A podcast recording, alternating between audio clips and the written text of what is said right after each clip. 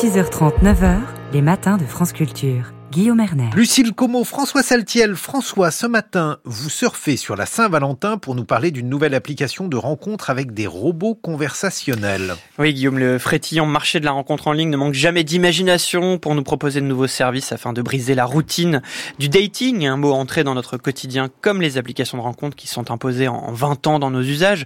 Bon, dans une première période, elles ciblaient les, les plus de 40 ans qui, après un divorce ou une séparation, cherchaient à se relancer pour entamer une seconde vie. Je pense ici à l'historique site mythique. Et puis dans une dans la dernière décennie, des applications Tinder en tête ont utilisé la géolocalisation du smartphone, imposé le geste du swipe, à savoir accepter ou refuser un profil en un coup de pouce pour séduire un public plus jeune. Les 18-35 ans s'y inscrivent sans honte et y ont recours de manière régulière au point où une dating fatigue se fait ressentir, un phénomène notamment analysé par la journaliste Judith Duportail dans son dernier ouvrage.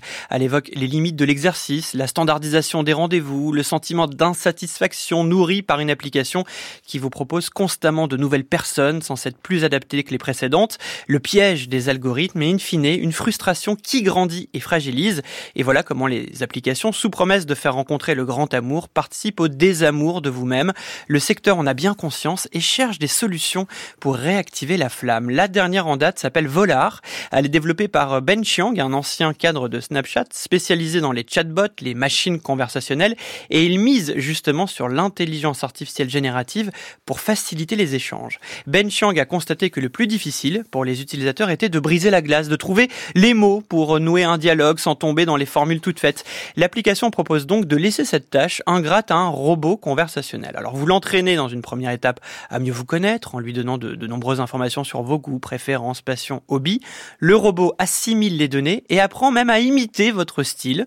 Et quand il est fin prêt, il entre en contact avec un profil, enfin plutôt avec le chatbot de la personne convoitée. Ce sont donc deux robots censés vous ressembler qui discutent entre eux et si les deux vraies personnes sont satisfaites du dialogue entre les machines, alors vous pouvez entrer réellement en contact avec l'humain. Bon, on touche quand même à l'absurde ici, François. Oui, là nous sommes ici dans une sorte de, de paroxysme de la délégation. En plus de l'algorithme qui filtre pour nous les bons profils à approcher, on s'en remet maintenant à un robot pour faire le premier pas.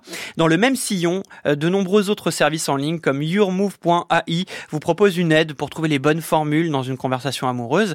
Alors, au-delà de ces initiatives qui peuvent paraître anecdotiques, cela raconte à mon sens une tendance de fond, la difficulté pour une génération connectée à pouvoir s'exprimer spontanément, sans réflexion préalable, sans avoir le temps de réfléchir à la tournure d'un message. D'où le succès, par exemple, des, messages vocaux hein, qu'on reçoit tous, la personne parle et s'épargne finalement l'imprévu de la réponse, une tendance qui explique aussi le déclin de la conversation téléphonique, facteur de stress chez les comme l'ont démontré certaines études. En un mot, c'est moins l'amour que l'échange amoureux qui est un risque.